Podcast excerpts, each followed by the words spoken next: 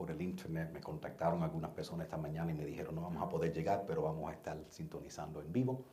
Eh, quiero, quiero hacerle algunas preguntitas porque yo quiero hablar hoy con el tópico de escasez financiera. Yo no sé si quizás tú estás pasando una dificultad financiera en este momento. Yo no sé si a lo mejor en este momento necesitas un poco de ánimo, porque las cosas no, el dinero no te rinde como te, como te rendía antes, como si estás apretada, como si, como si las cosas están difíciles. Eso es lo que queremos hablar en el, hoy, en el día de hoy, ayudarte a entender qué es lo que Dios quiere decirte en este día sobre Dios proveer para ti y para mí cuando nosotros estamos pasando por una dificultad financiera de problemas. Y porque todos la pasamos. See if you can find which, which one is killing, is causing the noise. Porque todos pasamos, maybe just lower, lower the red. Porque yo creo que todos pasamos por esas situaciones. Todos pasamos a veces por situaciones donde nosotros, por una época, aunque todo estaba bien, a lo mejor todo estaba bien antes, pero ahora no estás bien. Te sobraba antes, pero ahora estás día a día, no sabes cómo vas a pagar la renta al final del mes. Hay épocas en nuestra vida cuando a veces las cosas están difíciles. Hay épocas en nuestra vida donde a veces nosotros try killing um, either either kill the two top red buttons. You see the, the, the red sliders? Bring those down. Okay, now now bring up the main. See if that helps. I no, try it the other way. Bring down the, the, the main and bring up the red. Huh? Uh, you can kill the masters and see what that does. Hay épocas en nuestra vida donde quizás antes las cosas trabajaban, but you're going to have to increase the red monitors. Donde antes las cosas trabajaban, pero ahora las cosas no están trabajando. You, you know which of the monitors, the red ones? The two red sliders in the middle? Vamos a hacer algo. Mute everything. A veces old school trabaja mejor. Me paso más tiempo tratando de quitar la, la bullita. Pero esto es lo que yo creo que mucha gente está enfrentando. Las cosas estaban bien antes. Tú no has cambiado nada. Pero ahora no te rinde el dinero. Ahora estás luchando. Ahora estás que no sabes cómo vas a llegar al final del mes. Quiero contarle una historia de la palabra de Dios. La historia se encuentra en el primero de Reyes, capítulo 17. ¿okay? Y lo que dice es lo siguiente. El Señor hablando, hablándole al profeta Elías, dice, allá podrás beber agua del arroyo. Y además he ordenado que los cuervos te lleven de, comida. Y Elías se, se, marchó e hizo como le había dicho el Señor. Se fue a vivir junto al arroyo de Kerit, al este del Jordán. Los cuervos le llevaban pan y carne por la mañana y por la tarde y bebía agua del arroyo. Al cabo del tiempo, digan esa palabra, al cabo del tiempo. Al cabo del tiempo el arroyo se secó porque no había llovido en el país. Entonces el Señor envió este mensaje. Dirígete a Serepta en Sidón y quédate a vivir allí, que yo le he ordenado a una viuda que te proporcione comida. Vamos a entrar directamente en esto. ¿okay? Una cosa que nosotros tenemos que darnos cuenta es que nuestro Dios, si nos, nos quiere guiar y nos quiere proveer, Dios guía y Dios provee. Y donde Dios guía, Él provee. El principio detrás de eso es que la provisión de Dios sigue la dirección de Dios. O más bien, sigue nuestra obediencia a la dirección de Dios. Cuando Dios te prescribe algo, cuando Dios te dirige en una cierta dirección, junta con esa, con esa guía, hay una provisión. Elías era el profeta de Dios, déjeme darle trasfondo de la historia. Elías era un profeta de Dios. Y entonces Elías viene al rey y le dice, no va a llover sobre la tierra porque ustedes están cometiendo pecado. Ahora, vamos, vamos a darle significado. El pueblo de Israel estaba adorando a Baal en vez de adorar al Señor Jehová. Y entonces, básicamente, Baal, entre otras cosas, es el dios de la lluvia. Entonces, Dios está diciendo, yo voy a avergonzar a Baal, porque yo voy a enseñar que Baal no tiene dominio sobre las aguas, sobre las lluvias, como lo tengo yo. Esto va a ser guerra de Dios a Dios. El único problema con esta guerra entre dos dioses es que había escasez y no había comida porque no había agua. Y pero el Señor le dice a su profeta, como has hecho, como te dije, yo voy a proveer por ti. Yo quiero que tú vayas a este arroyo y yo voy a proveer por ti. Y después yo le he ordenado a los cuevos que te den de comer.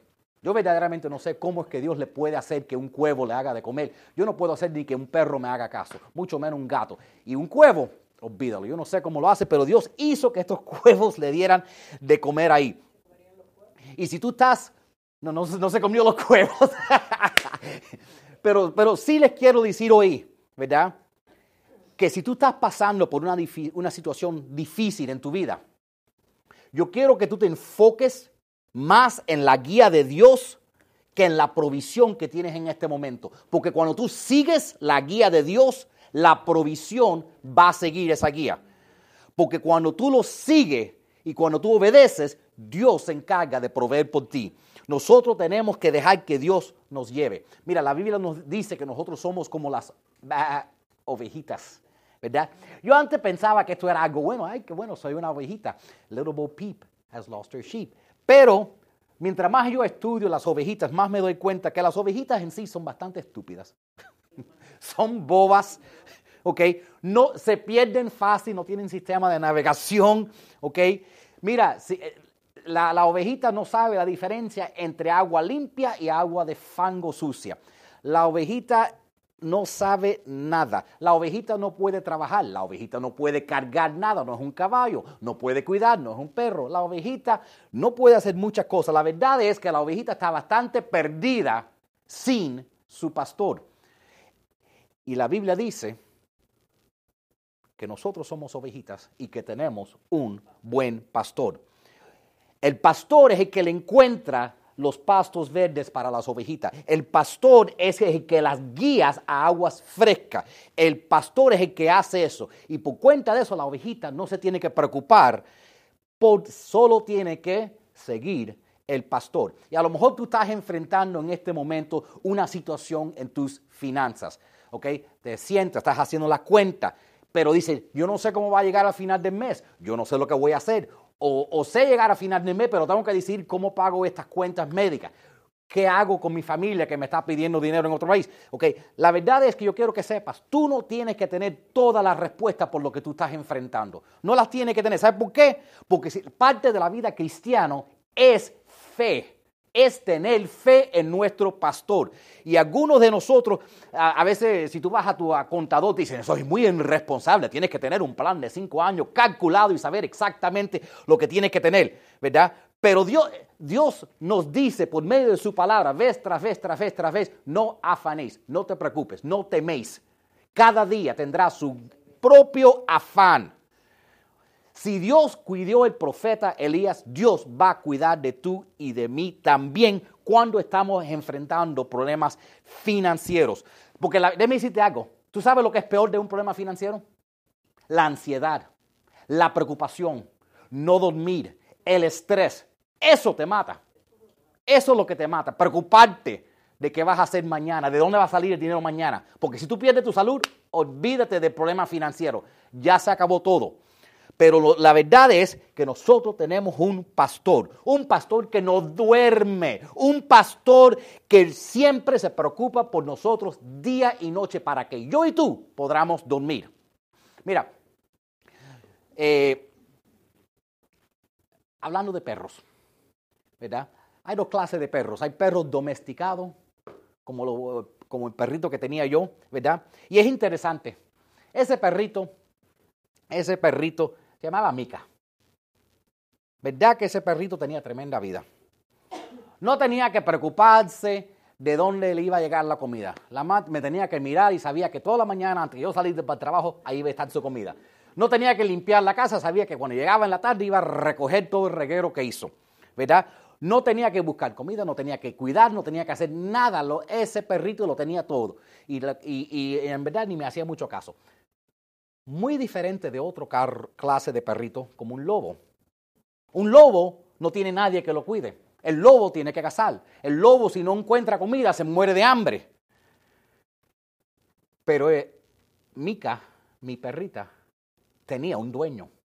Y por cuenta, si Mica estuviera en la calle, a lo mejor ella estuviera en malas condiciones. Pero como Mica, mi perrita, tenía un dueño, el dueño se preocupaba por ella. Y la Biblia dice que Cristo nos compró en la cruz a nosotros. Quiere decir que yo tengo un dueño y nosotros tenemos un dueño. ¿Quién se preocupa por nosotros? Y si, y si Dios dio su Hijo en la cruz para, para comprarnos, no hay nada que no estuviera dispuesto a hacer.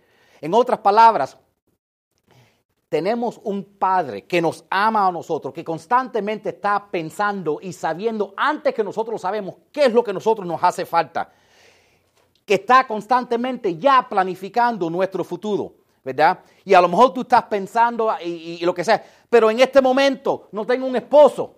Sí, pero tienes un pastor, un buen pastor en el cielo. Ah, pero en este momento mi, mamá, no tengo mi mamá. Sí, pero tienes un buen pastor que cuida de ti. Pero en este momento no tengo un trabajo, pero tienes un buen pastor que está cuidando por ti. No te enfoques en lo que te falte. No tengo mi papá, no tengo mi amigo, no tengo mi mamá, no tengo la ayuda, no tengo ese trabajo. Enfócate en que tienes un buen pastor que sabes más lo que tú necesitas antes que tú lo pides, dice la palabra de Dios. Y Él nos guía a pastos verdes y Él nos lleva. Y no importa que seamos un inmigrante en este país, que a lo mejor no tenemos mucha gente que nos ayude, no importa, porque no estás sola, no estás solo. Tenemos un buen pastor que manda a sus ángeles para cuidar de nosotros. Y a lo mejor tú estás tratando de lanzar un negocio y no tienes conexiones y no sabes cómo lo va a hacer y no sabes cómo va a seguir ese negocio y cómo vas a ganar tus tiquitos, tus kilos y nadie te da una mano y dice, ¿cómo lo voy a hacer? No estás solo porque tienes un buen pastor que está preocupado por ti. No sé si habrá un amén en esta casa, ¿verdad? Dios no te guiaría, Dios no lo pondría en tu corazón si no te iba a proveer por ti. Si Dios te guía a un lugar es porque quiere proveer por ti. Él te va a cuidar. Y cuando Él te lleva a una, a una época, a una temporada en tu vida, Él va a cuidar de tu familia, Él va a cuidar de tus hijos, Él va a cuidar para asegurar que, que tú aprendas y puedas hacer lo que necesitas. Él cuida de ti. A lo mejor tú estás pasando una situación financiera. A lo mejor alguien que me está escuchando está en diálisis, pero Dios todavía está cuidando de Dios, de ti, aun cuando tú estás pasando por esa diálisis, esa situación médica, esa situación legal. Dios está cuidando por ti y no te ha dejado sola. A, veces los hombres pensamos, pero yo soy el proveedor. Si tú le puedes decir a tu esposa que tú eres el proveedor, pero cuando tú llegues en tu lugar secreto, tú le dices a tu Dios, tú eres mi proveedor, porque yo no lo puedo hacer sin ti. Porque Dios es el proveedor, no tu trabajo, no tu negocio, porque tú tienes alguien más grande que tu trabajo, alguien más grande que tu negocio. Y ahí tenemos que, entender que si no seguimos a Él, el día de mañana podemos perder el trabajo. Él es el que, la Biblia dice que encuentra placer en la prosperidad de su siervo. Y nosotros tenemos que recordar eso. Aunque no sabemos lo que el futuro trae, tenemos un buen pastor que sí sabe lo que el futuro trae. Segundo punto, es que Dios no solo provee, Él esconde. Cuando Dios, si tú sigues la dirección de Dios, Él va a proveer. Y cuando Él provee, Él también esconde.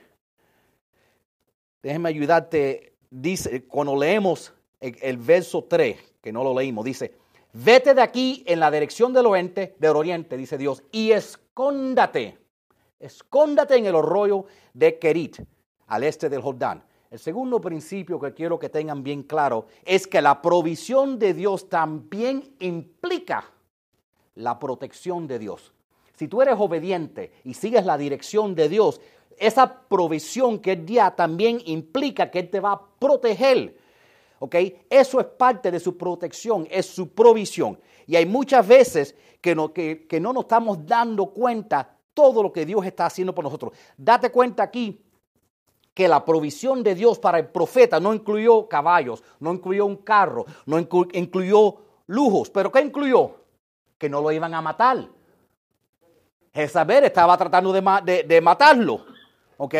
Llevó, lo llevó a donde él podía comer y lo protegió.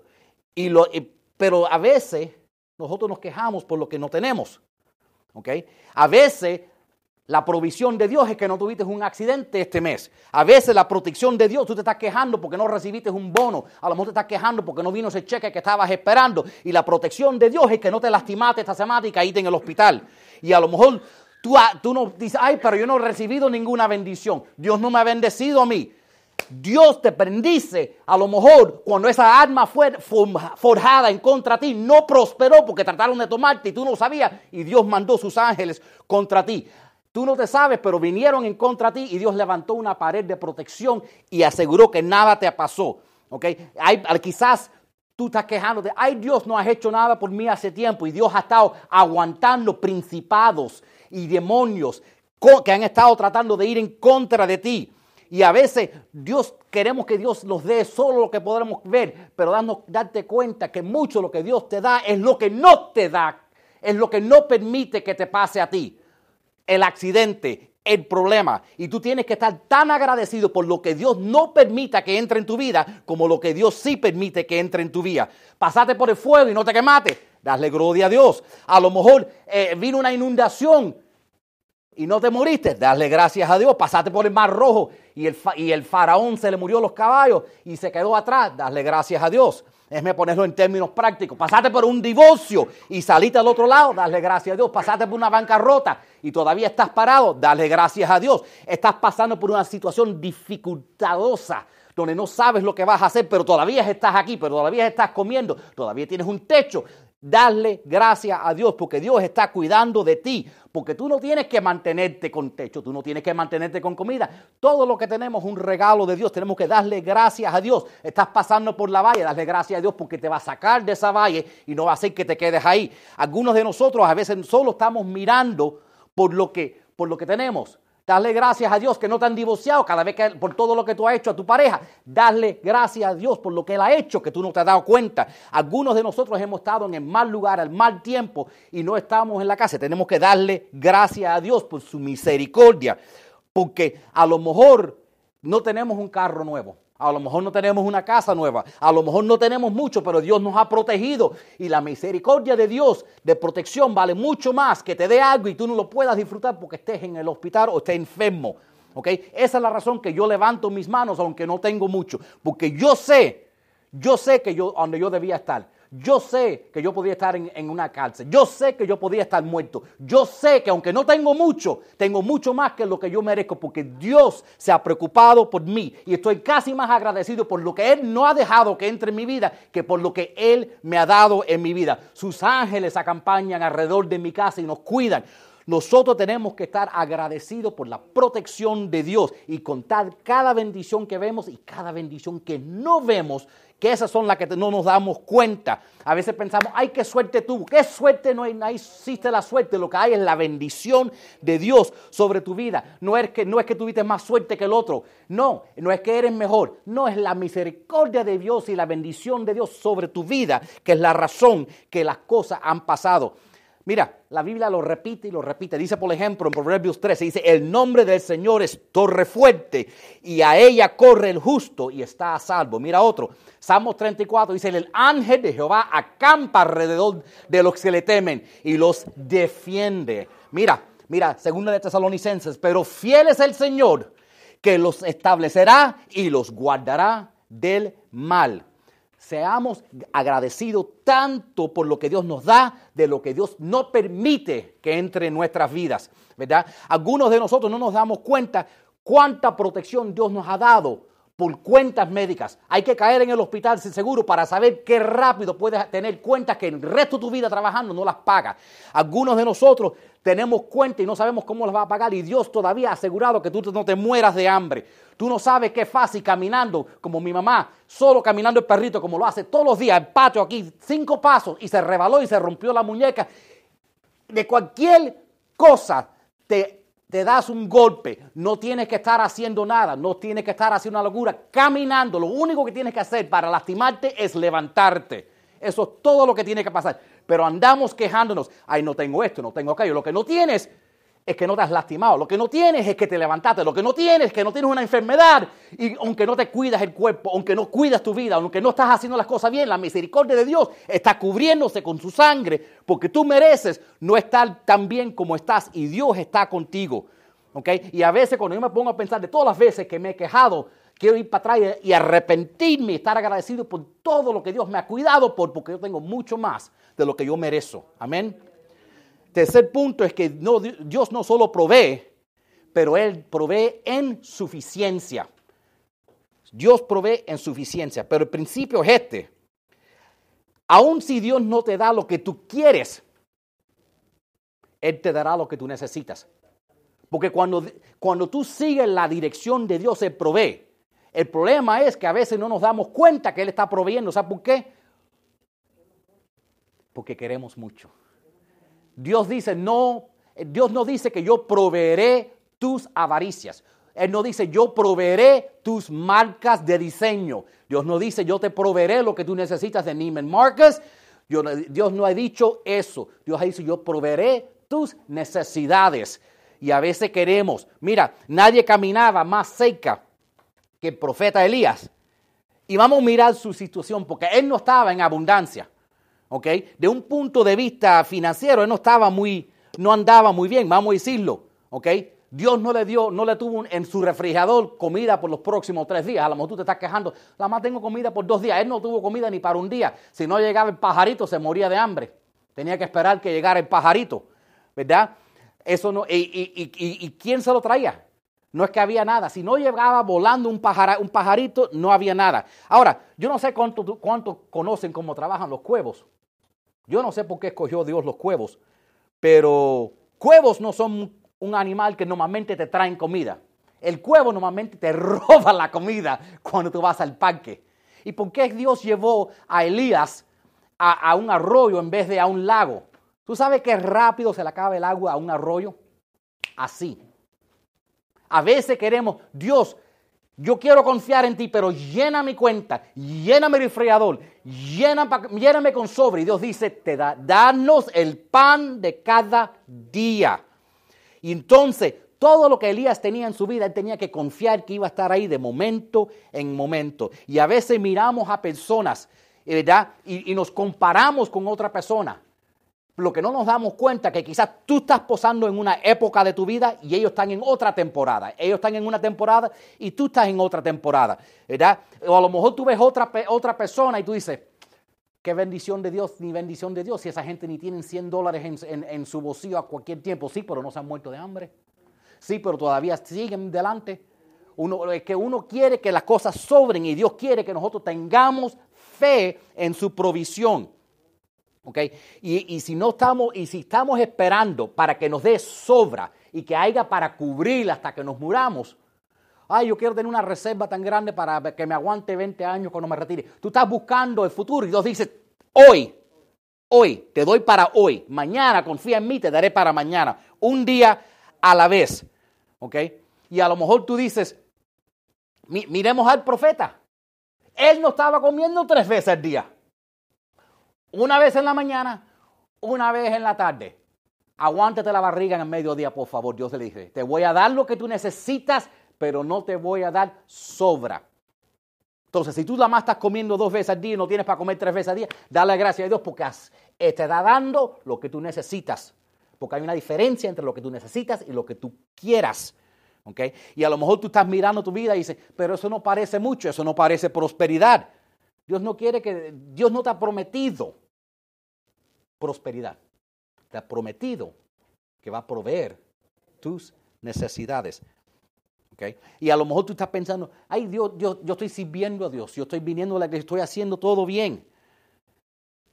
Dale gracias si tienes comida, tienes ropa y tienes techo. Eh, lo demás es extra. Lo demás no es prometido por Dios. ¿okay? Simplemente porque tú no tengas todo lo que tú quieres no significa que Dios no te está bendiciendo, no significa que la mano de Dios no está sobre tu vida. Tenemos que recordarnos que la bendición de Dios no tiene que ser en abundancia para, para que sea la bendición de Dios en nuestra vida. Hay épocas, Hay temporadas, escúcheme, hay temporadas donde la bendición de Dios es solo lo suficiente para hoy. Hay tiempo, exacto, hay, hay temporadas donde la bendición que Dios te va a dar va a ser solo, solo suficiente para un día a la vez. El pueblo de Israel, 40 años en el desierto, Dios no le daba maná para la semana. Recoge tu maná y solo pasé para un día. Y después de 40 años entraron en la tierra prometida, la, leche, la, tierra de leche y miel. Pero por 40 años, eso fue una temporada larga. Entonces, si tú estás pasando una temporada donde eh, el dinero entra por aquí y sale por acá y ya se acabó el dinero, cobras el viernes y ya el sábado se te acabó. Pero págate todo. Comiste darle gracias a Dios. ¿Ok? Porque nosotros queremos, ¿verdad? Tener tanto para poder cubrir el futuro. Pero tenemos que confiar en Dios. Tenemos que confiar en Dios. Yo no estoy diciendo que Dios no te puede bendecir para que te sobre. Pero hay temporadas donde la bendición de Dios es solo por un día. A lo mejor esa temporada es para un mes, a lo mejor esa temporada es por un año, pero si Dios está proveyendo tus necesidades, Dale gracias, aunque si no sea en que, que te sobre. Confía en Dios. Si Dios solo te está dando cada día y tú tienes que levantarte el próximo día y salir a trabajar y, orarle a Dios, Dios, si yo, no, si yo no gano un kilo hoy, no va a haber comida en mi casa. Bueno, dale gracias a Dios si ganas un kilo y hay comida en tu casa ese día. ¿Okay? Tenemos que cambiar nuestra definición porque a veces solamente queremos pensar que estamos siendo bendecidos por Dios cuando tenemos sobra. Y, y sin darnos cuenta que a veces no, estamos en una temporada de sobra nosotros. Y lo que muchas veces pasa es que estamos mirando a nuestro vecino y estamos diciendo, pero yo estoy haciendo lo mismo que ella, yo estoy haciendo lo mismo que él, porque ellos tienen tanto y yo tengo tan poquito. Tú no sabes en qué temporada ellos están. No confundes el proceso con la temporada. Son dos diferentes cosas. A lo mejor Dios te está pasando por un proceso y ellos ya han pasado por su proceso.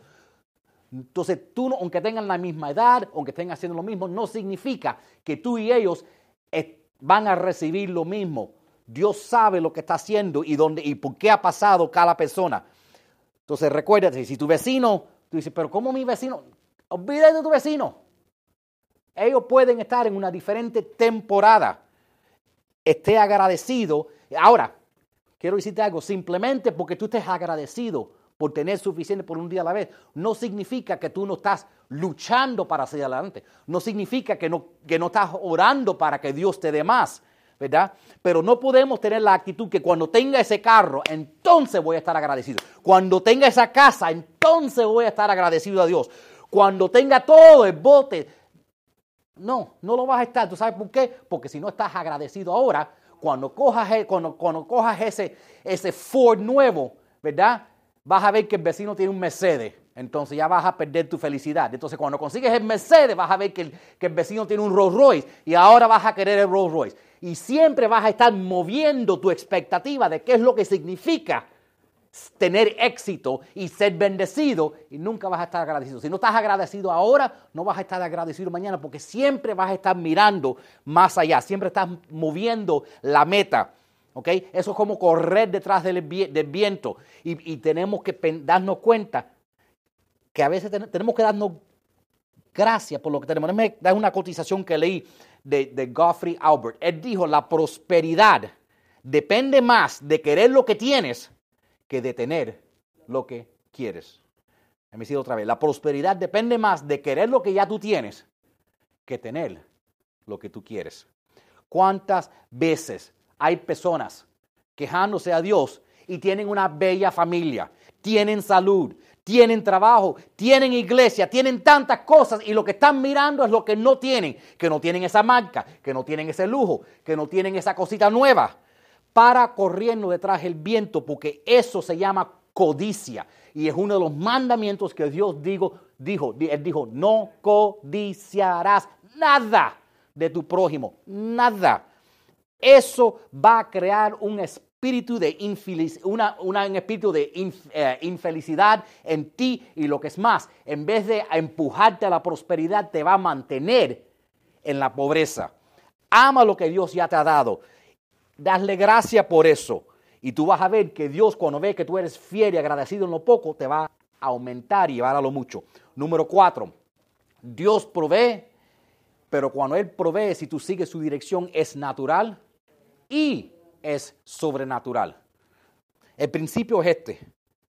Dios no reemplaza lo natural con lo sobrenatural. Él agrega lo sobrenatural a lo natural. El arroyo, eso era natural. Él no necesitaba a Dios para tomar agua de un arroyo. Los cuevos, los cuevos eran sobrenatural.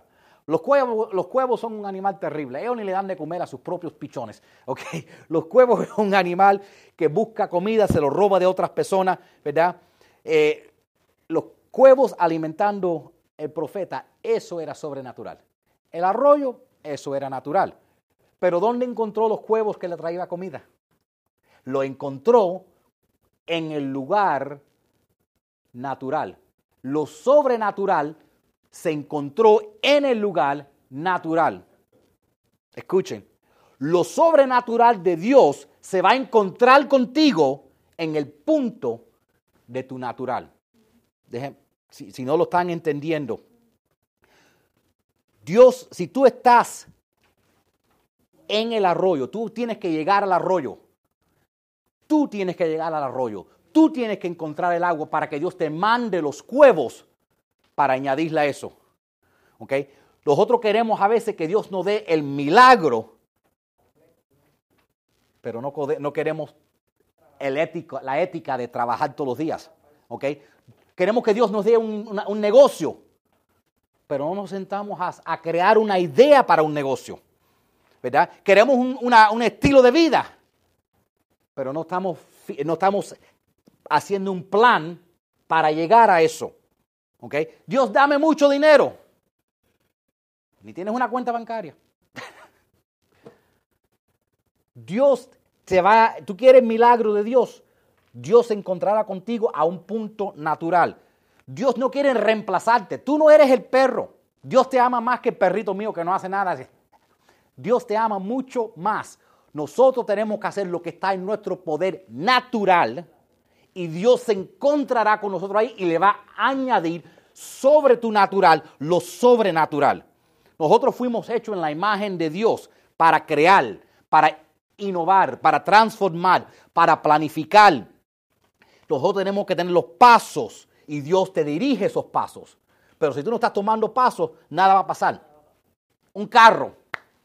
Tú tienes un carro ¿ok? Y tú quieres que tu GPS te ayude a llegar a un lugar. Si tú no, si tú no le pones el carro para salir y empieza manejando, de nada te sirve el GPS. Dios quiere dirigirte como si tú fueras un carro. Dios quiere ser tu GPS, pero pon el carro en drive y empieza manejando. Porque si el carro está parqueado, no hay nadie que lo pueda dirigir. Lo sobrenatural de Dios jamás va a sobrepasar tu natural, lo natural. Dios siempre quiere que nosotros hagamos todo lo que está en nuestro poder natural y Él le va a añadir lo sobrenatural. Entonces, en otras palabras, trabaja duro, pero cree duro también. Cuando esas dos cosas pasan, eso es lo que abre eh, eh, la oportunidad que Dios derrame las bendiciones sobre tu vida. Eso es el punto donde tu contador dice, yo no sé cómo lo haces, no ganas tanto y todavía le das el 10% a la iglesia y todavía te alcanza dinero y todavía no te mueres de hambre. No lo puedo explicar. Dios, los milagros de Dios hacen que la matemática no, no tenga sentido en su vida. Eso es un toque sobrenatural. No tiene que ser que se aparezca una bolsa de oro en tu parqueo el día de mañana. Cuando Dios se involucra, no todo en tu vida se va a poder explicar. Porque no todo va a depender de cuántas clases tomaste, de cuántas conexiones tengas, de quién tú, de quién tú sabes, de lo que Dios en tu trabajo, en tu negocio, en tu vida, en tu familia, darle espacio a Dios. Tú haz todo lo que tú puedes, pero invita a Dios en tu negocio, invita a Dios en tu trabajo, invítalo y dale espacio a Él que logre para que tú veas los milagros que tú estás esperando. ¿ok? Yo y tú somos humanos. Si yo voy mañana y veo a alguien y le escupo en la cara, me van a, dar me van a rayar un piñazo. Pero cuando Jesús escupió en la cara de alguien, la persona vio. Yo salgo ahí y con mis pies naturales y camino sobre el agua, me voy a hundir inmediatamente. Pero cuando Jesús pisó el agua, el agua se transformó y lo sostenió. Entonces, tú haz todo lo que tú puedas. Dios te lo pide. Dios va a mandar las cuevas cuando tú estés en el arroyo. Tú haz todo lo que tú puedes ya va a venir Dios y va a añadir lo que es imposible. Porque te acuérdate, nosotros tenemos un Dios que cuando, que cuando sus discípulos dicen, pero ¿cómo pagamos los impuestos? Dios dice, voy a mandar un pescado para pagar tus impuestos. Ay, cuando han pescado toda la noche, ya hicimos todo lo que, todo lo que podemos, dice, tiran la red por el otro lado, pero la acabamos de tirar, tira la red por el otro. Cuando tú sigues la dirección de Dios, la provisión de Dios viene. Porque nuestro Dios, ¿qué es, es lo que dijo la canción? Asador de, ayúdame, miracle maker, way maker, asador, hacedor de milagros Así eres tú, milagrosos. Ese es nuestro Dios. Ese es nuestro Dios. Nuestro Dios, nuestro Dios lo que quiere es que nosotros no seamos vagos y usemos la excusa de nuestra fe para no hacer todo lo que nosotros podemos hacer en nuestra vida. Él es un creador. Él no está limitado a lo que tú puedes hacer. Él puede llevar lo que tú puedes llevar a otro lugar. Tú sabes, cuando yo voy al médico, el médico es especialista. Hoy en día hay pocos médicos que lo hacen todo. Bueno, nuestro Dios es como un doctor. ¿Sabes por qué? Nuestro Dios tiene una especialidad también. Se llama milagros. Nuestro Dios se especializa en los milagros. Pero Él quiere que tú hagas todo primero. Es como ir al doctor. Tú quieres no hacer ejercicio, fumar, comer lo que tú quieres, aparecerte el doctor y doctor que haga magia. Entonces dice, oye, yo puedo hacer ciertas cosas para ayudarte, pero tú tienes que poner de tu parte también. Así mismo Dios nos dice, Dice, oye, yo puedo hacer milagro en tu vida, pero tú pon de tu parte también y ahí yo me encuentro contigo. Amén. Número cinco, Dios provee y las bendiciones pueden venir de algunos de los lugares más improbables. Algunos lugares más improbables que podrías imaginarte. Y el principio es este, la provisión de Dios no tiene que ser según tus preferencias. Dios bendíceme con la lotería. Dios bendíceme con esto. Dios bendíceme con aquello. Bendíceme de esta manera. Dios, mi número de cuenta es 69505. Queremos que Dios nos bendiga de cierta manera. Mira, yo estaba leyendo este pasaje que, estamos estudiando y yo me dije, yo me quedé pensando, Dios, ¿por qué mandates cuevas? Cuevos. Esos pájaros negros y feos. ¿Por qué no mando palomitas? La palomita es el símbolo del Espíritu Santo. Las palomitas son limpias, los huevos son sucios. ¿Por qué, ¿por qué no mandó una palomita? Yo me puse a orar sobre eso. ¿Por qué no Dios no mandó palomitas? ¿Por qué mandó cuevas? Hay un principio ahí. Y el principio es que Dios puede usar aún cosas que no son limpias, que no son justas, que no son cristianos para bendecirte. Okay. Dios puede, por ejemplo, hay gente hay personas que no quieren trabajar en ciertos lugares porque dicen, esto no es una institución cristiana. Dios todavía puede ser una institución que no es cristiana para bendecir a un cristiano.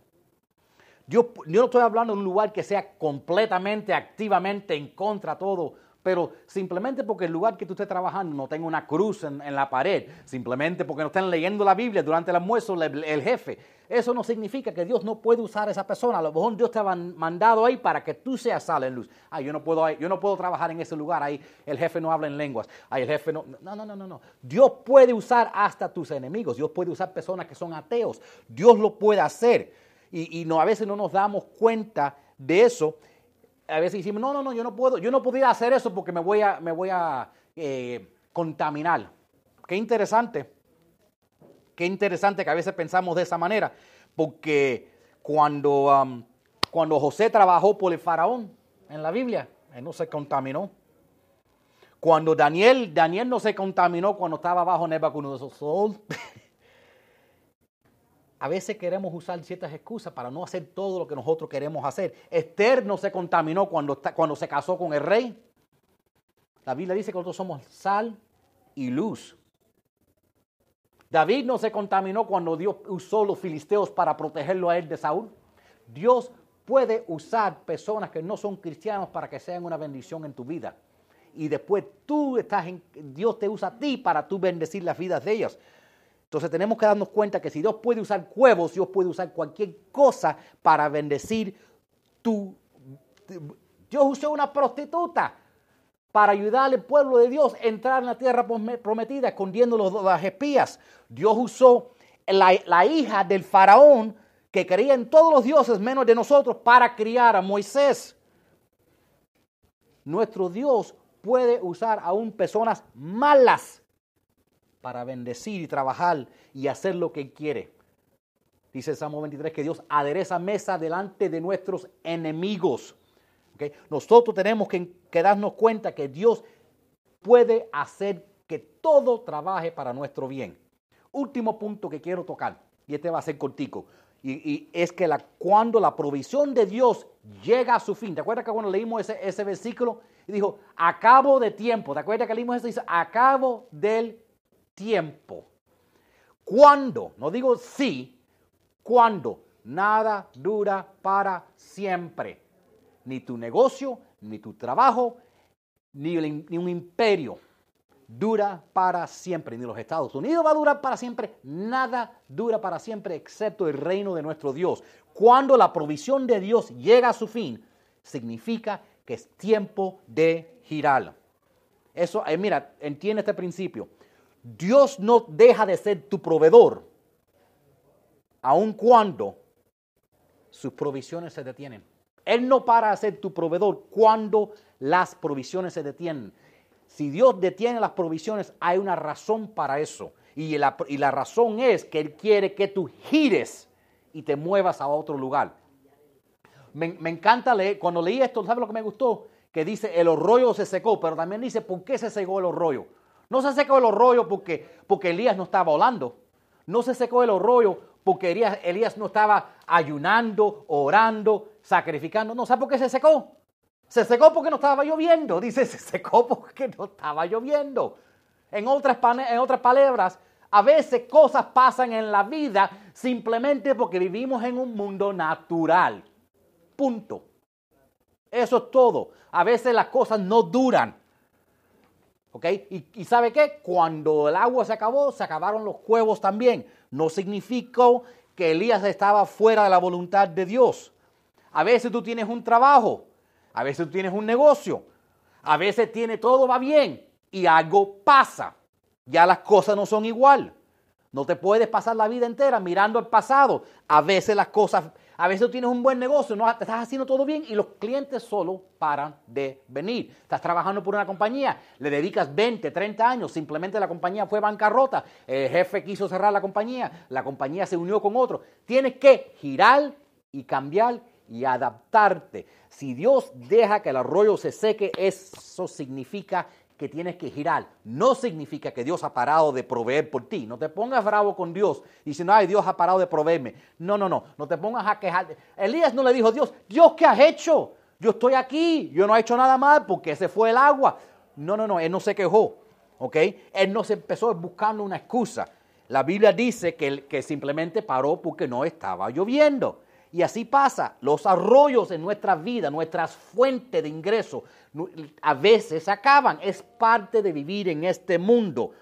Pero cuando eso pasa, tenemos que buscar la dirección de Dios, porque Dios nos está diciendo es tiempo de girar y adaptar. Girar, adaptar y buscar nueva dirección, porque Dios te quiere llevar una dirección, a una, una, una nueva temporada en tu vida. Tú quieres vivir la vida de antes. Dios dice, no, ya esa vida se acabó. Ahora tienes una vida nueva. Por eso te sequé el agua. Por eso no te voy a dejar prosperar. Por eso tú sigues haciendo lo que trabajaba antes y ahora no te trabaja. Ahora es tiempo de girar hacia el futuro. Se, se, secó ese arroyo. ¿Ok? Órale a Dios y dile, Dios, ¿qué hago ahora? ¿Cómo muevo hacia adelante? ¿Cuál es la próxima puerta que tú vas a abrir para mí? ¿Cuál es la próxima oportunidad? ¿Con quién me vas a conectar? Mira, en verdad tengo unas estadísticas. Si vamos para atrás a los 50, entre los 50 y los 60, el Fortune 500, que son las compañías más grandes en el mundo entero, saben que el 88% de esas compañías ya no existen. Quiere decir que el 72% de las compañías que hace 50 años existían, que eran las más grandes, ya han cerrado. Déjenme dar una historia. ¿Se acuerdan de Blockbuster? Blockbuster era tremendo, ¿verdad? Tú entraban, le daban popcorn, era fantástico. E, eso se convirtió en una, eso empezó en 1900 85 y creció a ser una compañía más grande. Excepto fue bancarrota en el 2010. Pero a un punto, Blockbuster era una de las compañías más grandes. Wayne Huizenga era uno de los hombres más ricos en el mundo. ¿okay? En el 2004, que era encima del éxito de Blockbuster, tenían más de 84 mil empleados, tenían más de 9 mil tiendas. ¿Qué les pasó? Cuando empezó la transición a digital, cuando empezó la, transición al digital, no giraron, no se adaptaron. ¿Tú quieres escuchar algo interesante? Porque ¿quién mató a Blockbuster? Netflix. Quiero escuchar algo comiquísimo. Netflix, ¿verdad? En el año, en el año 2000, Netflix estaba, estaba teniendo problemas financieros. Estaban perdiendo más que lo que estaban entrando. Y, estaban desesperados y fueron a Wayne Huizenga, el dueño de Blockbuster, y ofrecieron venderle la compañía por 50 millones. 50 millones. Eso sé que suena como una gran cantidad, pero no es tanto. ¿Tú sabes lo que le, lo que le dijo los dueños de Blockbuster? Esto es, una, esto es un, algo que no, que no va a dar. ¿Quién va a querer ver películas por el Internet? Váyanse. ¿Tú sabes qué? Netflix hoy en día, olvídate de 50 mil. Netflix tiene eh, olvídate de 50 millones que querían. Tienen, eh, Netflix hoy tiene más de, más de 100 millones de, clientes cada mes pagándole 30 dólares al mes. Netflix le entra todos los años casi 10 mil millones de dólares. ¿Qué pasó?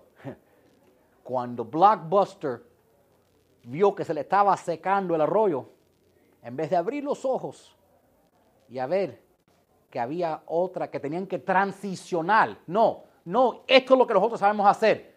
Nosotros sabemos hacer eh, los VHS tapes eh, y DVDs. Nosotros rentamos eso. Esto va a ser para siempre. Ahora vamos para Blu-ray. La gente se cansaron de ir a la tienda, la gente quiere apretar un botoncito y verlo del televisor. no hay ni aparatos de eso. No giraron trabajaron más duro, invirtieron más dinero y fueron bancarrota en el 2010. Cuando tu arroyo se empieza a secar, no sigues tirando por la, eh, por buscando agua, no te vuelvas loco. Los arroyos se secan, tienes que girar, tienes que buscar otra dirección. Pídele a Dios. ¿Alguien se recuerda de Polaroid? ¿Quién, tiene, ¿Quién encuentra un Polaroid hoy? Y, ¿Quién se acuerda de I don't want to grow up. I'm a Toys R Us kid. They got the bancarrota. Amazon los mató. Kodak. ¿Ok? Pero quiere escuchar algunas historias súper interesantes de compañías que sí giraron. Había una compañía en Corea que vendía fideos y pescados secos. Fideos. yeah, noodles, fideos. Noodles, sí noodles y pescado seco. Los chinos comen pescado seco.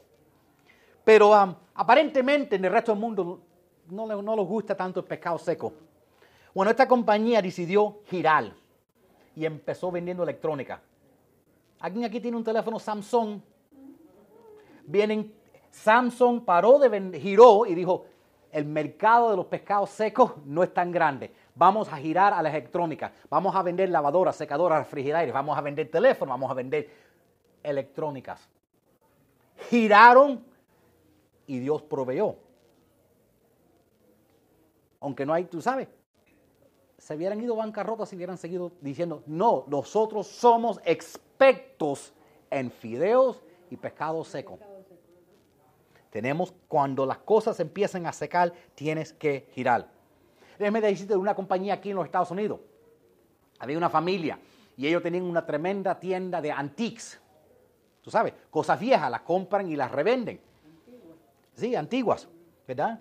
Eh, son, mi papá siempre se ríe, ¿por qué la gente paga tanto por las cosas viejas? Pero aquí le llaman antiguas, antiques, ¿verdad?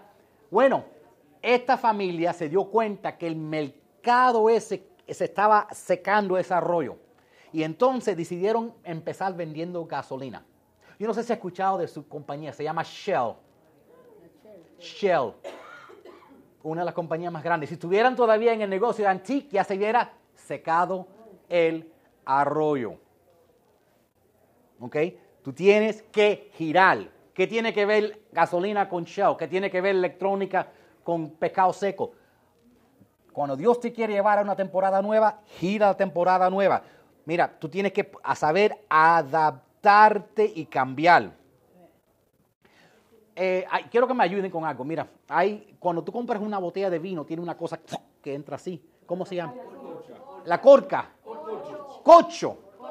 Ok, había una compañía, había una, una compañía japonés que vendía cochos.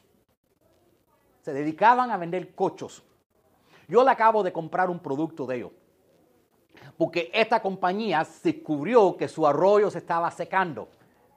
Entonces pararon de vender cochos.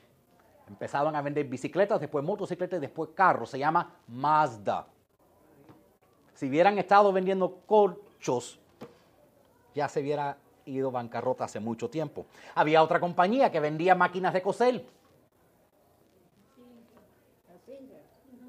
No era Singer, se llamaba Toyota. Toyota. ¿Qué tiene que ver una cosa con la otra? Nada. Tú tienes que poder girar cuando el arroyo se te seque, aunque no tenga que ver nada con lo que tú hacías antes. Había una compañía que quiso ir en contra, y que eso quiso competir contra el correo de los Estados Unidos. Hoy en día eso ya pasa mucho con, con Federal Express, ¿verdad? Y, UPS, ¿verdad?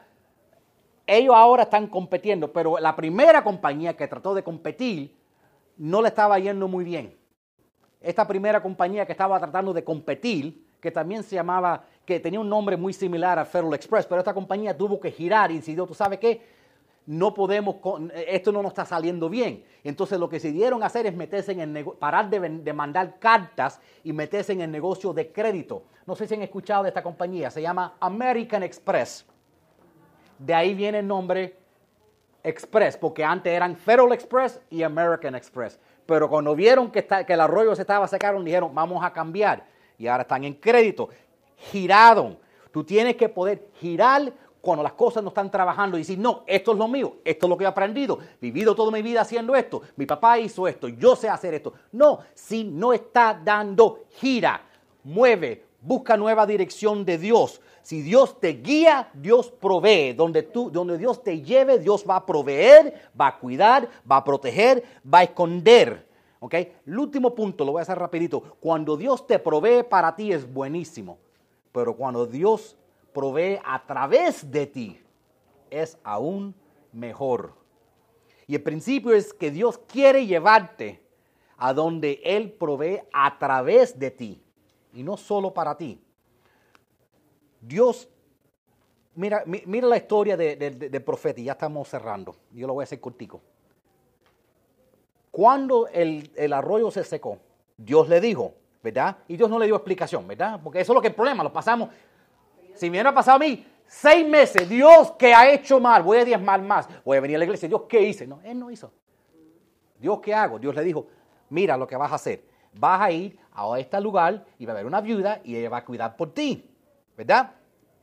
Lo interesante es que Dios probó su fe, porque el lugar donde la llevó es donde estaba Jezabel y el rey Acab. Dios dije, confía en mí que te voy a cuidar. Confía en mí que te estoy mandando en, el, en, la cueva de los, leones, pero que no te van a tocar. Confía en mí que el fuego no te va a tocar. Confía en mí, sigue mi dirección y vas a recibir no solo mi provisión, pero mi protección. Y Él lo mete en medio de eso. Ahora, mira lo interesante, porque Dios quiso enseñarle una lección al profeta y también a la viuda. Llega el profeta, encuentra a la viuda, le dice a la viuda, yo soy el profeta, tú vas a cuidar por mí, dice Dios que te ha ordenado. Ella dice, parece que el, el email que Dios le mandó no le llegó al correo electrónico de la viuda. ¿verdad? Porque la viuda dice, no le dijo, claro que sí, yo te estaba esperando, ya te tengo la mesa lista. Dijo, chico, te veo muy mal, yo voy a comer esta noche con mis hijos y nos vamos a morir de hambre. so sorry. Too bad, so sad. En ese momento el profeta se dio cuenta de algo. El profeta se dio cuenta que Dios no quiso solo bendecirlo a él, pero quiso usarlo a él para bendecirlo a ella. El profeta se dio de cuenta eso. Y el profeta le dijo, dame a mí de comer primero y después coman ustedes. Y la lección para la viuda es, pon a Dios primero. Darle a Dios su parte primero y ten fe que va a sobrar para ti. ¿Y qué es lo que pasó después? El aceite nunca se acabó, nunca se acabó la harina. Tuvo que buscar más, más jarras para guardarlo. Todo eso pasó. Nosotros tenemos que darnos cuenta que Dios no solo quiere bendecirnos a ti y a mí, pero quiere bendecir a otros a través de nosotros. Si te da un negocio, es para que tú emplees a otras personas. Es para que tú busques muchachos jóvenes a lo mejor que no tengan esperanza y que tú les dejes un trabajo y tú los enseñas y tú los levantes. Si Dios te da algo, es para que eso a través de ti sea una bendición para otros. Esa es la meta final de Dios. No solo bendecirte a ti, pero que a través de ti otros sean bendecidos. Bendecido. Ese es el nivel que Dios te quiere llevar. Eso es lo que tú tienes que estar. Esa es la razón que a veces te apaga el arroyo, te hace perder el trabajo para que Dios, tú pienses, ores, Dios te dé la idea, empieces el negocio, abres el negocio y emplees otras personas. Y en esa manera, antes comías tú, pero ahora comen muchos hogares. Por eso a Dios a veces permite que tu arroyo se seque. Entonces confía en Dios, pase lo que pase. Tú no puedes arreglar la pobreza en, India, tú no puedes arreglar la pobreza en Cuba, tú no puedes arreglar la pobreza, pero tú puedes hacer un cambio en lo que, los en lo que te rodean. Y eso es lo que Dios está buscando hacer a través de ti, que tú hagas una diferencia en el círculo que está alrededor de ti. Amén. Nosotros vamos, eh, les doy las gracias a todas las personas que nos están viendo. Eh, si las personas, pon slide, mira, si ustedes que están viendo, si quieren cooperar, si han recibido una bendición, ahí está el número en la pizarra, pueden mandar por texto una ofrenda, pueden mandarlo por, por Cash Up. Eh, los que están aquí nunca se sientan comprometidos de dar. La verdad es que, te voy a decir lo que nadie te dice, si, si usted da porque te sientes comprometido, Dios ni te va a bendecir, porque la palabra de Dios dice, Dios bendice el dador alegre. Si tú lo sientes y quieres dar, dar. Pero nunca lo hagas porque te sientas mal. Amén. Muchas gracias. Que Dios me los bendiga los que están, están viendo por el internet.